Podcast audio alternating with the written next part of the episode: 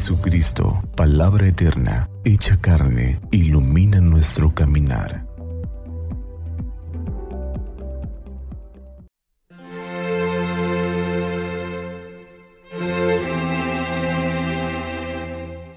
Miércoles 19 de enero del año 2022.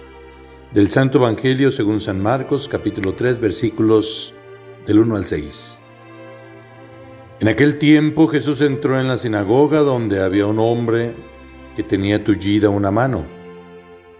Los fariseos estaban espiando a Jesús para ver si curaba en sábado y poder acusarlo. Jesús le dijo al tullido, levántate y ponte allí en medio. Después les preguntó, ¿qué es lo que está permitido hacer en sábado, el bien o el mal? ¿Se le puede salvar la vida a un hombre en sábado o hay que dejarlo morir?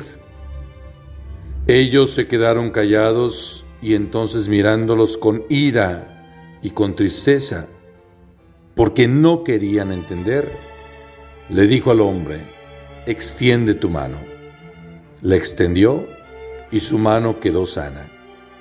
Entonces se salieron los fariseos y comenzaron a hacer planes con los del partido de Herodes para matar a Jesús. Palabra del Señor, gloria a ti Señor Jesús. La ironía en plena luz.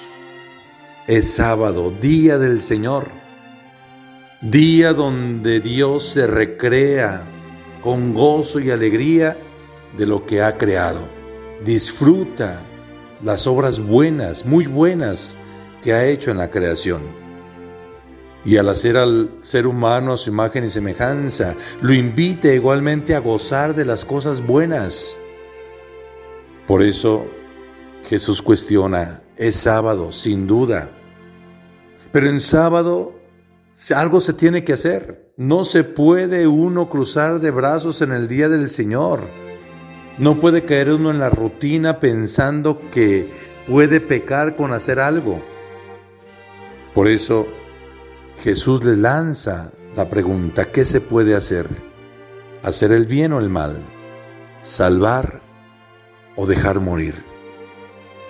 Los escribas, los fariseos, la gente contraria se sale de la sinagoga enojada cuando Jesús le devuelve la salud a aquel hombre. Y ellos en sábado planean la muerte de Jesús. No es dejarlo morir como Jesús lo planteaba con aquel hombre que tenía la mano paralizada. No es dejarlo morir, es planear la muerte, es asesinar.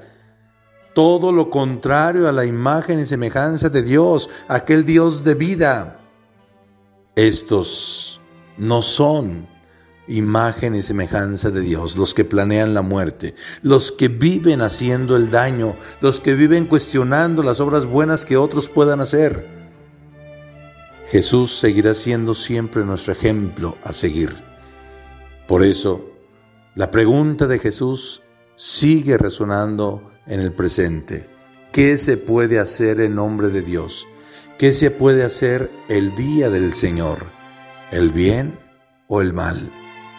¿Podemos atentar contra la vida en nombre de Dios? ¿Podemos acabar con una vida en nombre de Dios?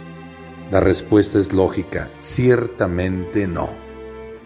Y se añade, este hombre con la mano paralizada, muchos sábados iba a la sinagoga, quizá no andaba buscando su salud, pero Jesús ve que puede hacer el bien y lo hace.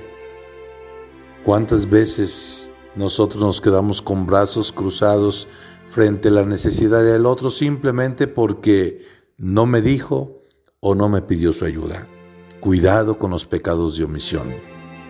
Ánimo, que Dios nos bendiga y que el ejemplo de Cristo siga siendo nuestro ejemplo a seguir.